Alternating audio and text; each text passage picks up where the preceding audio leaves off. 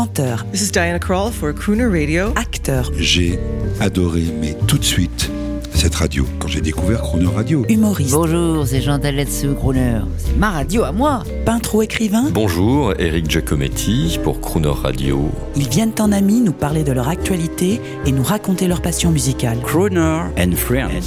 8h15, 18h15 sur Croner Radio. Cette semaine sur Croner Radio, c'est le réalisateur Patrice Lecomte qui est l'invité de Jean-Baptiste Tuzet. Bonjour Patrice Lecomte. Eh bien bonjour. Je vais commencer par un compliment, hein, parce que vous le méritez en ce moment, hein, ça marche très fort euh, pour votre belle création. Vous êtes l'un de nos réalisateurs français dont on est le plus fier, euh, pour une filmographie charismatique et en constante évolution, et aussi parce que vous aimez profondément la radio. Et vous en avez fait. Oui, j'ai fait la radio. sur c'est la vrai. radio. Oui, oui. Je- euh, bah, de la radio, j'aime la radio parce que euh, autant à la télévision, euh, les, les- les formats sont souvent un peu agités par euh, l'angoisse du zapping. C'est-à-dire que le- le- les gens qui font de la, des émissions, ils se disent il, faut qu'on qu'on capte, faut que ça aille vite pour que les gens n'aient pas envie de zapper pour aller voir ailleurs ce qui s'y passe. À la radio, j'ai toujours eu l'impression, et c'est pas une impression, que qu'on avait plus le temps de s'exprimer que, les gens avec lesquels on discute coupaient moins facilement la parole. Et puis la radio, c'est vrai, j'en- ai fait, euh, j'avais fait des chroniques, euh, ça s'appelait Moment d'égarement. Euh, des chroniques, c'était pour Jean-Luc S, c'était il y a assez Sur longtemps. France Inter. Des chroniques euh, quotidiennes que, que, que j'enregistrais euh, consciencieusement, euh, du mieux que je pouvais, parce que j'avais dit il faudrait qu'un comédien fasse ça. Et Jean-Luc S m'avait dit non, non, non, allez-y, Patrice, c'est- vous qui devez faire ça.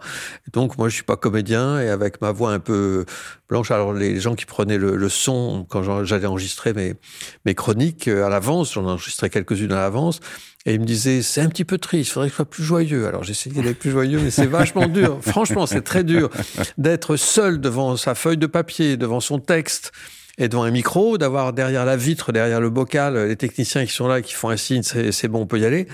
Et d'être un peu joyeux, c'est pas commode. Et moi, euh, en retour, je pourrais vous dire quelle euh, quelle histoire, comme dirait Malraux, euh, quelle histoire. Le, le cinéma est un art, mais c'est une industrie. Comment on lance une grosse machine comme Maigret, bon, Ah. qui triomphe actuellement, mais comment vous avez fait? Alors, euh, euh, Comment on fait? je, je, Il faut que je rétablisse la vérité. Maigret n'est pas une grosse machine. C'est un film qui n'a pas coûté très cher. Ça a coûté ce que ça devait coûter, mais c'est un film dont l'économie est vraiment très, très calculée au plus juste. Et je suis content de ça parce que euh, il y a, il y a tellement de, de gâchis. Moi, je. J'essaye de, de, de faire au plus juste et je ne demande jamais quatre hélicoptères quand un vélo suffit. Bon, j'exagère un peu, mais, euh, c'est- vrai, c'est le cas. Et par exemple, Maigret, qui est un film court, et puisqu'il fait moins d'une heure et demie, j'ai toujours euh, fait des films courts. Oui, à, à l'ancienne, j'adore. Oui, oui, bah oui, je suis affolé de ce Batman qui dure 3h15. Moi, je ne vais pas y aller parce que Il je tiens- bouffe deux séances. je ne tiendrai jamais pendant 3h15 assis sur un fauteuil. C'est- pas possible. Il faut que j'aille faire un tour, que je sorte, je fume une cigarette, que sais-je. Mais, Comme euh, dirait Hitchcock, hein, quand on a mal aux fesses, on, c'est que ah le bah film quand est on commence mauvais. à voir. Alors il y a des gens qui ont vu Batman, qui, qui m'ont dit, certains m'ont dit, euh, des gens qui ont déjà vu Batman et qui certains m'ont dit, euh, j'ai eu un petit peu mal au cul, donc je me suis, j'ai trouvé ça trop long. Puis d'autres qui m'ont dit, oh bon non, c'était bien. Donc je ne sais pas quoi en penser. Est-ce que je vais devoir y aller? Alors lancer Maigret. Euh, c'est donc pas lancer un- une grosse machine. Euh, Maigret coûte beaucoup moins cher que Titanic, par exemple, ou que Batman. Par Pour les, pour les hommes d'affaires qui nous écoutent Mm. là, euh, surtout le matin, combien ça coûte un, un film, Alors, je, je un film je- raisonnable? Je vais, je vais vous le dire, c'est, Maigret fait partie des budgets moyens. D'accord. C'est, le- le milieu, donc c'est, ni exorbitant ni super bon marché, c'est le budget moyen. Donc quand je vais vous dire le chiffre, vous allez dire oh putain c'est, quand même beaucoup d'argent. Euh, c'est vrai que c'est beaucoup d'argent, mais pour faire un film, c'est, bizarrement c'est pas aussi énorme que ça. Le film a coûté 4 millions 3. Donc, euh, ou 4 millions 4, enfin bref.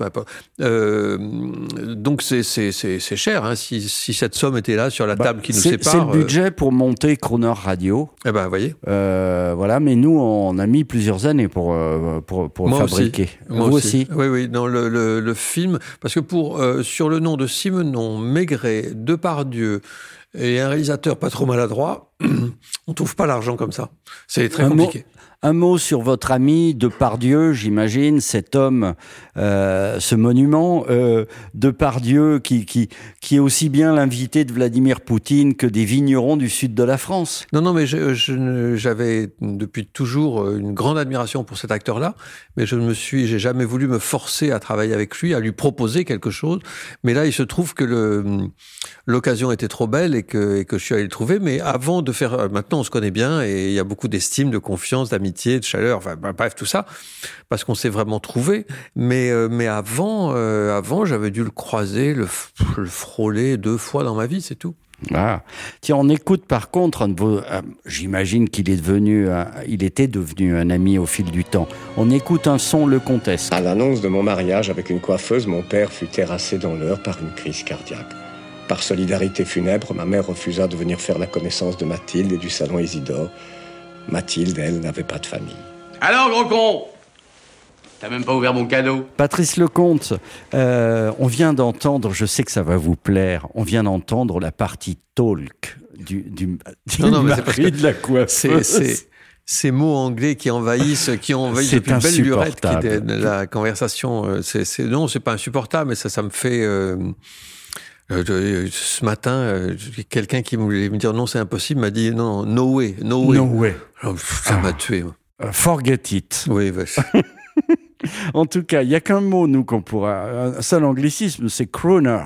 Oui. Crooner, c'est Ah le bah, nom de a la pas radio. Mais on est dans une crooner attitude, là. Jean Bien sûr. Rochefort, qui est fasciné par ce- dans ce salon de coiffure années 60 par cette jolie fille. Ça, c'est une crooner attitude. Ah bon, bah, je, je pourrais pas le dire à Jean Rochefort, c'est trop tard, mais il aurait été ravi d'apprendre ça. Mais Nous- alors que justement, le- renversons le- le- notre conversation. Comment pourrait-on, pourriez-vous définir la crooner attitude en une phrase? En une phrase, euh, c'est une, c'est une manière de voir les choses, de vivre. C'est une, moyen- une manière de voir la vie avec des, des violons euh, un peu à l'ancienne, avec, euh, euh, par exemple, la séduction euh, à l'ancienne, les quelques conventions, mais projetées dans le monde d'aujourd'hui qui en a bien besoin. Ah oui, Euh, donc, donc c'est Michael Bublé euh, qui chante un standard d'Elvis, mais avec un grand orchestre symphonique, un costume. Voilà, c'est ne pas avoir peur de faire vieux. Ah, très bien, bah ça, bah ça me convient alors. Moi, j'ai pas peur de faire vieux. C'est quoi la, la, la, la pire difficulté d'un metteur en scène de cinéma? Vos pires souvenirs de tournage, est-ce qu'il y en a? Oui, oui, il y a- il y, a des pires souvenirs, mais comme c'est les pires souvenirs, je veux pas les, les évoquer. Et ça concernait le premier film que j'ai fait et qui s'est très mal passé. Euh, le film que j'ai fait avant Les Bronzés, ça c'est le tournage a été très très compliqué, très douloureux. Donc euh, ça, ça a été, mais euh, ça s'est plus jamais reproduit. Et les, les, les, les pires souvenirs, ils sont ils sont liés. Euh, mais par exemple au tournage de Maigret, parce que c'était tourné en plein confinement, on avait des autorisations spéciales pour euh, tourner, circuler en ville, etc.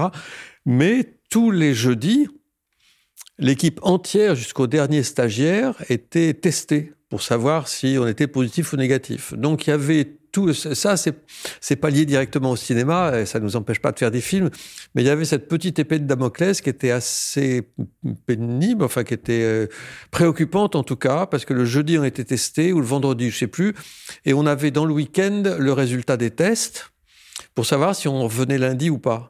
Heureusement, ben, il y a eu trois personnes de l'équipe qui ont, qui ont été testées positives, donc qui ont dû euh, s'absenter, être remplacées pendant une semaine.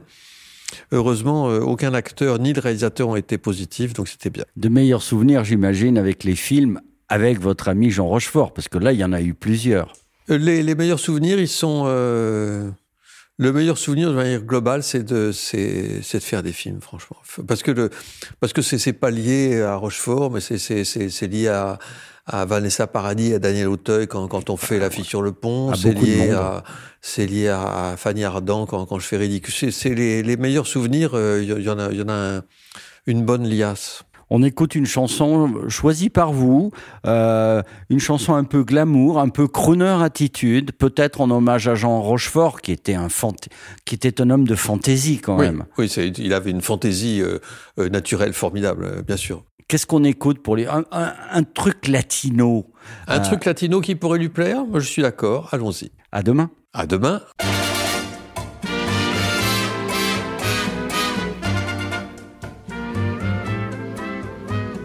Mira que es fantástico lo que te voy a contar. Anoche fui a bailar, mas no pude bailar, pues me ocurrió algo simpático. Yo quería merenguear mi chiquita cha cha cha. Entonces se enojó y solo me dejó en el salón. Ay, qué fantástico. La busqué, la encontré y le hablé de mi amor. Corazón, tú tienes la razón. Volvamos al salón. Van a tocar cha cha cha de amor. Esto es fantástico, pero muy simpático. Un sueño fue en verdad y no la realidad. Escucha bien, todo es fantástico.